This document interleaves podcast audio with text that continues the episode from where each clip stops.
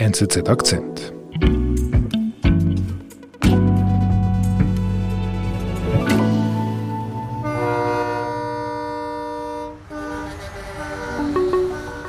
Mitte Januar machten sich Truckfahrer in ganz Kanada auf den Weg Richtung Hauptstadt Ottawa.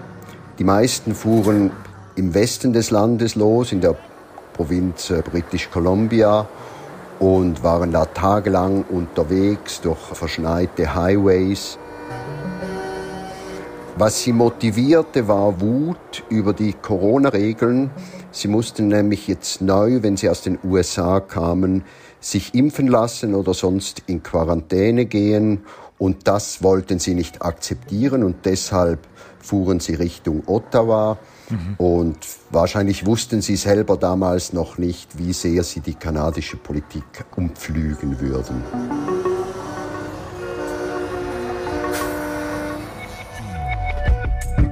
Lastwagenfahrer sorgten mit Blockaden für großen Aufruhr in Kanada. Wie kam diese Aktion zustande? Das fragen wir unseren Korrespondenten David Signer.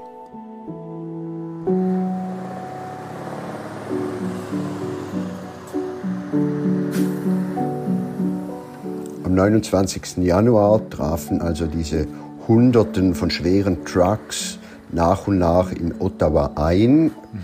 Die meisten versammelten sich in der Innenstadt rund um das Parlamentsgebäude, parkierten dort erst einmal, blockierten die ganzen Straßen. Mhm.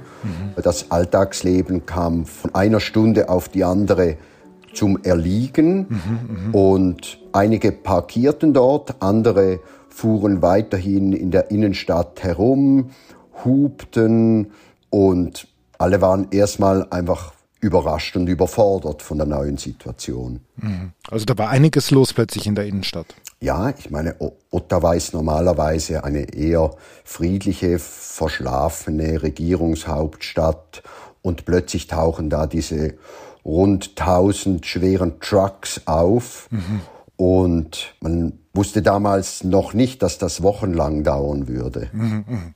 Und die haben dann äh, quasi Hupen und aber sie fordern immer noch diese Impfpflicht, das geht gar nicht. Das ist immer noch Ihre Forderung. Genau, das war die Forderung, die skandierten Slogans, die Transparente.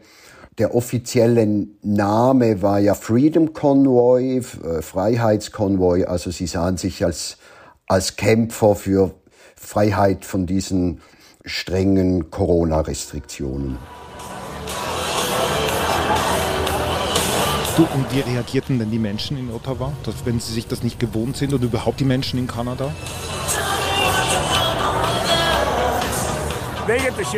Am Anfang gab es, glaube ich, durchaus eine gewisse Sympathie. Die Kanadier sind ein eher tolerantes, liberales Volk. Ähm, man nahm das mit einer gewissen Neugierde und einem Amüsement zur Kenntnis. Mhm. Diese schweren Trucker-Jungs. Bisschen grobschlächtig, aber durchaus friedlich. Ich glaube, das war so etwa die, die Einschätzung.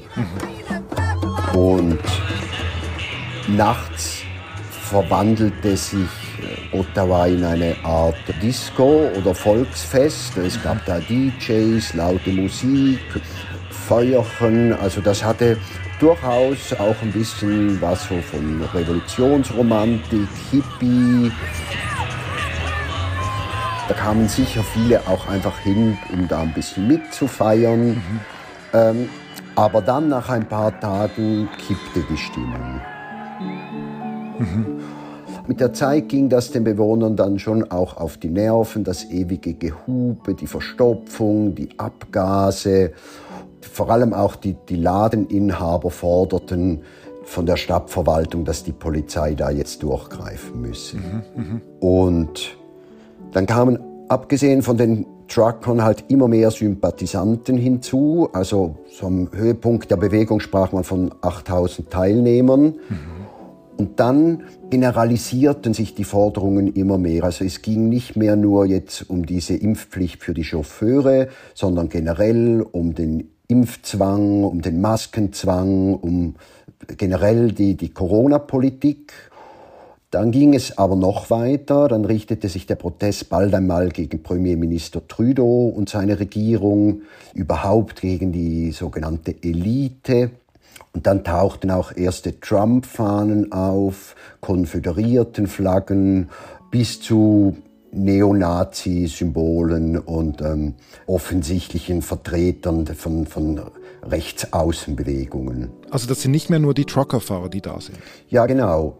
Am Anfang sah es eher so nach einer linken Bewegung, eben von Arbeitern, Chauffeuren aus, aber dann sah man immer mehr auch so rechtsextreme Elemente.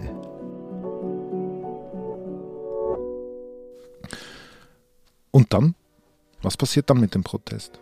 Protesters against Canada's vaccine mandate forcing the Ambassador Bridge to close. That group disrupted travel going into Canada, creating a huge Ja, dann wurde die Brücke, die Ambassadorbrücke, blockiert. Das ist der wichtigste Übergang in die USA. Da gehen täglich für 300 Millionen Dollar Waren rüber. Das wurde blockiert. Das sorgte dann insbesondere in Wirtschaftskreisen für große Verärgerung und Trudeau war gezwungen, jetzt härter durchzugreifen. We begin with breaking news. The Ambassador Bridge is back open for the first time in nearly a week. Die Brücke wurde geräumt, aber die Proteste in Ottawa gingen weiter. Dann, zwei Tage nach der Räumung der Brücke, wurden Waffen gefunden. Das war in, in Kut, das ist ebenfalls ein Grenzübergang nach Amerika, der blockiert wurde.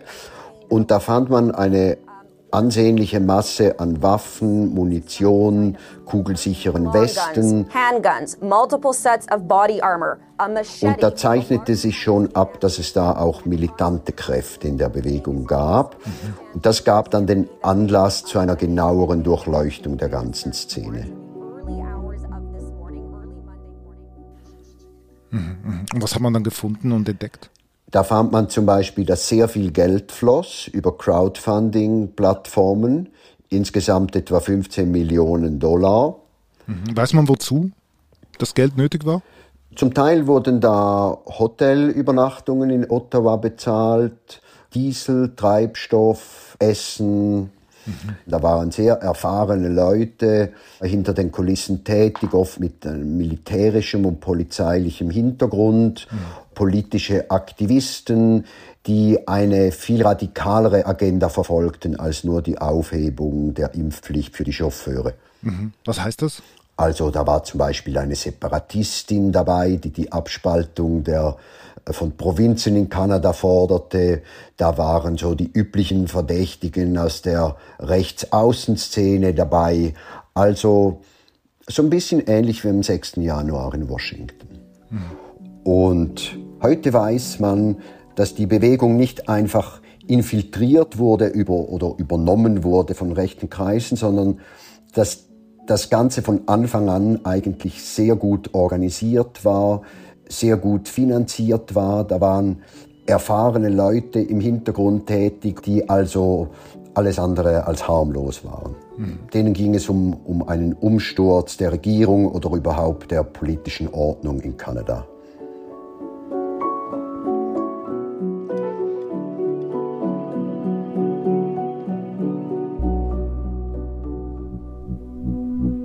Wir sind gleich zurück. Wenn wir bei der NZZ über Ideen streiten, dann bitte richtig. Mit offenem Visier und klarem Verstand. Mal laut und leidenschaftlich, mal mit feiner Klinge und spitzer Feder. Aber immer mit der Achtung vor den Andersdenkenden. Journalismus. Punkt. NZZ.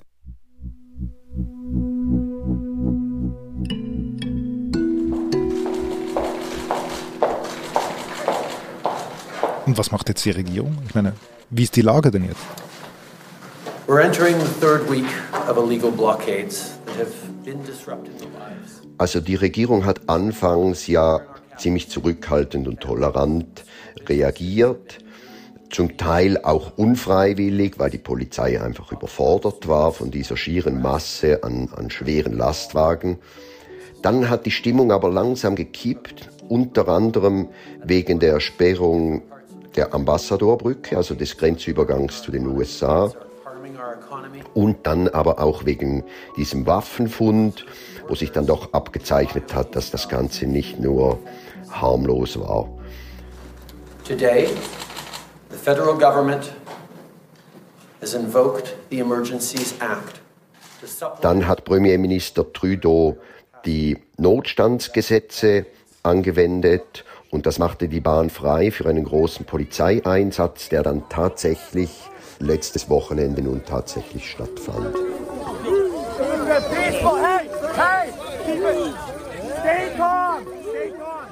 Über einen langen Zeitraum hat sich die Polizei quasi Meter um Meter vorgearbeitet, die Demonstranten vertrieben, den Lastwagenfahrern hohe Bußen angedroht. Das hat zum Teil gewirkt. Einige sind freiwillig abgefahren, andere Lastwagen mussten abgeschleppt werden. Und dann so im Laufe des Samstagnachmittags war das dann wirklich definitiv vorbei. Die letzten Leute sind abgezogen und die Innenstadt ähm, ist jetzt wieder so, wie sie das vor drei Wochen war. Occupying streets, harassing people, breaking the law.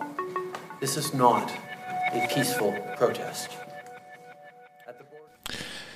Was denkst du, David? Wie werden diese Vorgänge die politische Kultur von Kanada verändern?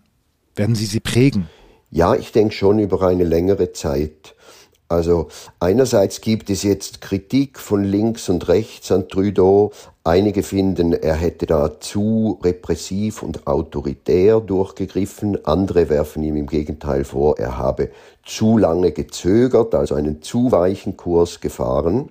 Das ist das eine. Das andere wird die Aufarbeitung sein. Was ist hier wirklich gelaufen? Wer war da involviert? Einer der Organisatoren, Pat King, hat ja am Ende der Räumung noch dazu aufgerufen, das Parlamentsgebäude zu stürmen. Also das erinnert so ein bisschen an den 6. Januar in Washington. Da könnte noch einiges zum Vorschein kommen, wahrscheinlich, was es da alles noch gab an, an militanten Plänen. Dann auch die ganzen Verbindungen zur USA, zu den Geldgebern, zu anderen radikalen Kräften, äh, QAnon zum Beispiel. Das wird die Leute noch eine Weile beschäftigen. Dann eine weitere Frage ist auch, ist diese harmonische, konsensorientierte Politik in Kanada jetzt zu Ende? Kommen jetzt polarisierte Verhältnisse wie in den USA? Also ob es jetzt auch unabhängig von Corona zu einer Art Aufstand gegen das liberale Establishment kommt, so ähnlich wie unter Trump oder am 6. Januar in Washington. Das wird sich in den nächsten Wochen und Monaten zeigen. Die Organisatoren haben angedroht, das sei noch nicht das Ende, es werde weitergehen. Also das wird man sehen.